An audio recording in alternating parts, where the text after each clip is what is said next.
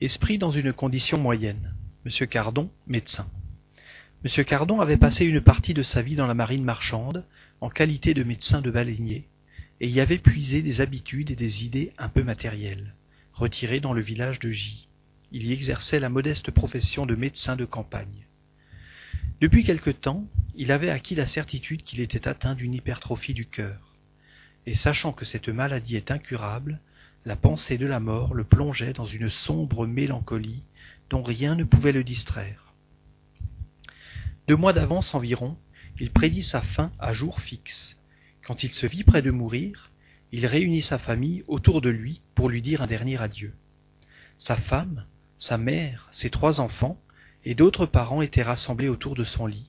Au moment où sa femme essayait de le soulever, il s'affaissa, devint d'un bleu livide, ses yeux se fermèrent, et on le crut mort. Sa femme se plaça devant lui pour cacher ce spectacle à ses enfants. Après quelques minutes, il rouvrit les yeux. Sa figure, pour ainsi dire illuminée, prit une expression de radieuse béatitude, et il s'écria Ô mes enfants, que c'est beau, que c'est sublime. Oh la mort, quel bienfait, quelle douce chose. J'étais mort, et j'ai senti mon âme s'élever bien haut, bien haut.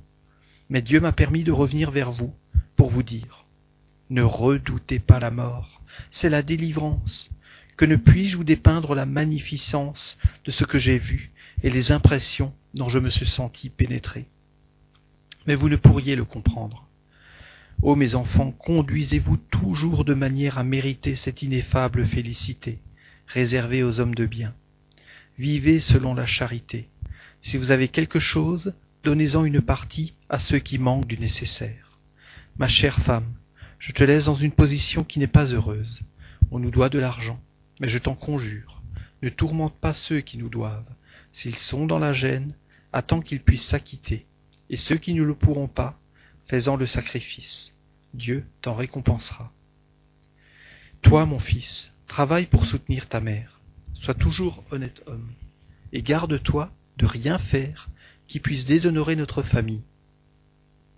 Prends cette croix qui vient de ma mère, ne la quitte pas, et qu'elle te rappelle toujours mes derniers conseils. Mes enfants, aidez-vous et soutenez-vous mutuellement, que la bonne harmonie règne entre vous. Ne soyez ni vains, ni orgueilleux, Pardonnez à vos ennemis, si vous voulez que Dieu vous pardonne. Puis, ayant fait approcher ses enfants, il étendit ses mains vers eux et ajouta, Mes enfants, je vous bénis. Et ses yeux se fermèrent cette fois pour toujours. Mais sa figure conserva une expression si imposante que, jusqu'au moment où il fut enseveli, une foule nombreuse vint le contempler avec admiration.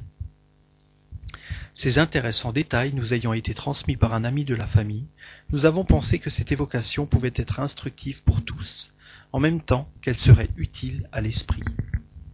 1. Évocation. Réponse. Je suis près de vous. 2. On nous a rapporté vos derniers instants, qui nous ont ravis d'admiration. Voudriez-vous être bon pour nous d'écrire, mieux que vous ne l'avez fait, ce que vous avez vu dans l'intervalle de ce qu'on pourrait appeler vos deux morts? Réponse Ce que j'ai vu, pourriez-vous le comprendre? Je ne le sais, car je ne pourrais trouver d'expression capable de rendre compréhensible ce que j'ai pu voir pendant les quelques instants où il m'a été possible de laisser ma dépouille mortelle. 3. Vous rendez-vous compte où vous avez été? Est-ce loin de la Terre, dans une autre planète ou dans l'espace? Réponse L'esprit ne connaît pas la valeur des distances telles que vous les envisagez. Emporté par je ne sais quel agent merveilleux, j'ai vu la splendeur d'un ciel, comme nos rêves seuls pourraient les réaliser. Cette course à travers l'infini s'est faite si rapidement que je ne puis préciser les instants employés par mon esprit. 4. Actuellement jouissez-vous du bonheur que vous avez entrevu? Réponse non, je voudrais bien pouvoir en jouir, mais Dieu ne peut me récompenser ainsi. Je me suis trop souvent révolté contre les pensées bénies que dictait mon cœur, et la mort me semblait une injustice. Médecin incrédule, j'avais puisé dans l'art de guérir une aversion contre la seconde nature qui est notre mouvement intelligent, divin. L'immortalité de l'âme était une fiction propre à séduire les natures peu élevées. Néanmoins le vide m'épouvantait, car j'ai maudit bien des fois cet agent mystérieux qui frappe toujours et toujours. La philosophie m'avait égaré, sans me faire comprendre toute la grandeur de l'Éternel qui sait répartir la douleur et la joie pour l'enseignement de l'humanité. 5. Lors de votre mort véritable, vous êtes-vous reconnu aussitôt? Réponse non, je me suis reconnu pendant la transition que mon esprit a subie pour parcourir les lieux éthérés. Mais après la mort réelle, non. Il a fallu quelques jours pour mon réveil. Dieu m'avait accordé une grâce. Je vais vous en dire la raison. Mon incrédulité première n'existait plus. Avant ma mort, j'avais cru, car après avoir scientifiquement sondé la matière grave qui me faisait dépérir, je n'avais, à bout de raison terrestre, trouvé que la raison divine, elle m'avait inspiré, consolé, et mon courage était plus fort que la douleur. Je bénissais ce que j'avais maudit. La fin me paraissait la délivrance. La pensée de Dieu est grande comme le monde. Oh, quelle suprême consolation dans la prière qui donne des attendrissements ineffables. Elle est l'élément le plus sûr de notre, nature immatérielle. Par elle j'ai compris, j'ai cru fermement, souverainement, et c'est pour cela que Dieu, écoutant mes actions bénies, a bien voulu me récompenser avant de finir mon incarnation. 6. Pourrait-on dire que la première fois vous étiez mort? Réponse oui et non. L'esprit ayant laissé le corps, naturellement, la chair s'éteignait. Mais en reprenant possession de ma demeure terrestre, la vie est revenue au corps qui avait subi une transition, un sommeil. 7. À ce moment, sentiez-vous les liens qui vous rattachaient à votre corps? Réponse sans doute. L'esprit a un lien difficile à briser. Il lui faut le dernier tressaillement de la chair pour rentrer dans sa vie naturelle. 8. Comment se fait-il que, lors de votre mort apparente et pendant quelques minutes, votre esprit ait pu se dégager instantanément et sans trouble, tandis que la mort réelle a été suivie d'un trouble de plusieurs jours? Il semble que, dans le premier cas, les liens entre l'âme et le corps subsistant plus que dans le second, le dégagement devrait être plus lent, et c'est le contraire qui a eu lieu. Réponse Vous avez souvent fait l'évocation d'un esprit incarné. Vous en avez reçu des réponses réelles. J'étais dans la position de ces esprits. Dieu m'appelait, et ses serviteurs m'avaient dit Viens. J'ai obéi, et je remercie Dieu de la grâce spéciale qu'il a bien voulu me faire. J'ai pu voir l'infini de sa grandeur et m'en rendre compte. Merci à vous qui m'avez, avant la mort réelle, permis d'enseigner aux miens pour qu'ils soient de bonnes et justes incarnations. 9. D'où vous venaient les belles et bonnes paroles que, lors de votre retour à la vie, vous avez adressées à votre famille? Réponse Elles étaient le reflet de ce que j'avais vu et entendu. Les bons esprits inspiraient ma voix et animaient mon visage. 10. Quelle impression croyez-vous que votre révélation ait faite sur les assistants et sur vos enfants en particulier? Réponse frappante, profonde.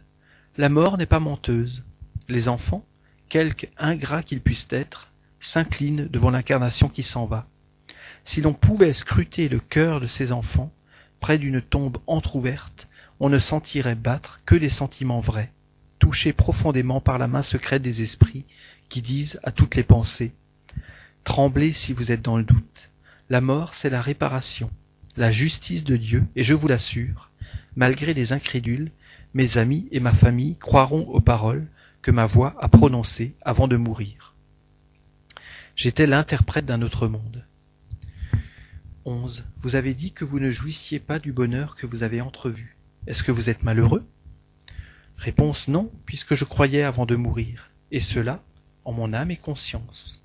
La douleur étreint ici-bas, mais elle relève pour l'avenir spirit. Remarquez que Dieu a su me tenir compte de mes prières et de ma croyance absolue en lui. Je suis sur la route de la perfection, et j'arriverai au but qu'il m'a été permis d'entrevoir. Priez, mes amis, pour ce monde invisible qui préside à vos destinées. Cet échange fraternel, c'est de la charité. C'est un levier puissant qui met en communion les esprits de tous les mondes. 12. Voudriez-vous adresser quelques paroles à votre femme et à vos enfants?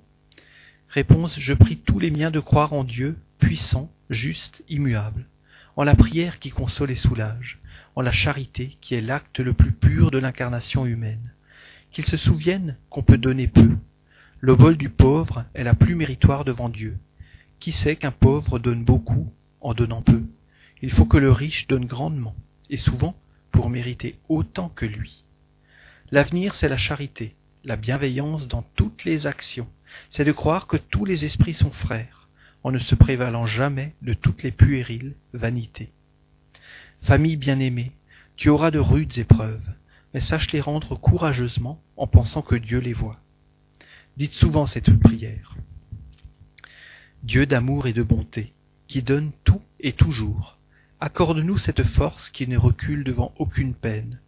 Rends-nous bons, doux et charitables, petits par la fortune, grands par le cœur. Que notre esprit soit spirit sur terre, pour mieux vous comprendre et vous aimer. Que votre nom, ô mon Dieu, emblème de liberté, soit le but consolateur de tous les opprimés, de tous ceux qui ont besoin d'aimer, de pardonner et de croire. Cardon.